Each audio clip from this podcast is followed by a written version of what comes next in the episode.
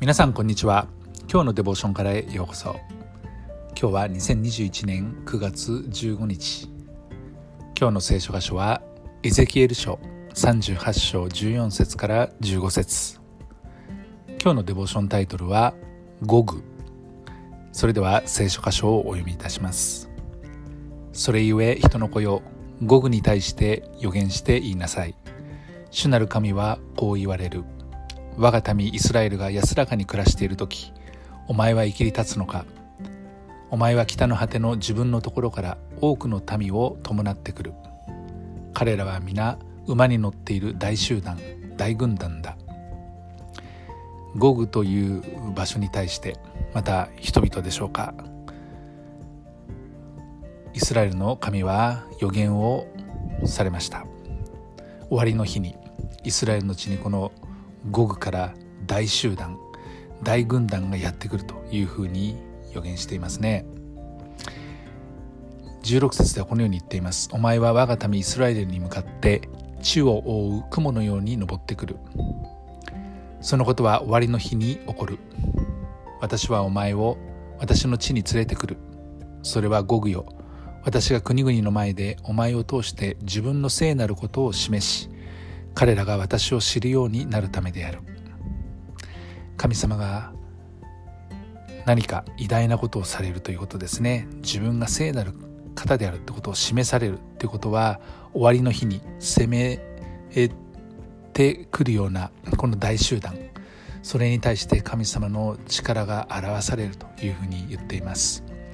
北の果てというふうに書いてありますけれどもイスラエルの地図を見てみますとまあもうちょっと大きくですね地球の地図を見てみますとイスラエルの北側をずっと北の方に向かってその北端北の果ての場所を見てみるとロシアもしくはスカンジナビア半島があります。おそらくその辺りからやってくる大集団馬に乗ってくる大集団だというふうに言うことができるんではないでしょうか。18節から23節にはこのように書いてあります。ゴグがイスラエルの地を襲う日まさにその日にと主は言われる。私の憤りは激しく燃え上がる。私は熱情と怒りの火を持って語る。必ずその日にイスラエルの地には大地震が起こる。海の魚空の鳥野の獣地の上を這うすべてのものおよび地上のすべての人間は私の前に震える。山々は裂け崖は崩れ。すべての城壁は地に倒れる。私はすべての山の上で午後に向かって剣を呼び寄せると主なる神は言われる。人はおのおの剣をその兄弟に向ける。私は疫病と流血によって彼を裁く。私は彼とその軍勢また彼と共にいる多くの民の上に大雨と氷と火と硫黄を注ぐ。私は自らの偉大さと生徒を多くの国々の前に示す。その時彼らは私が主であることを知るようになる。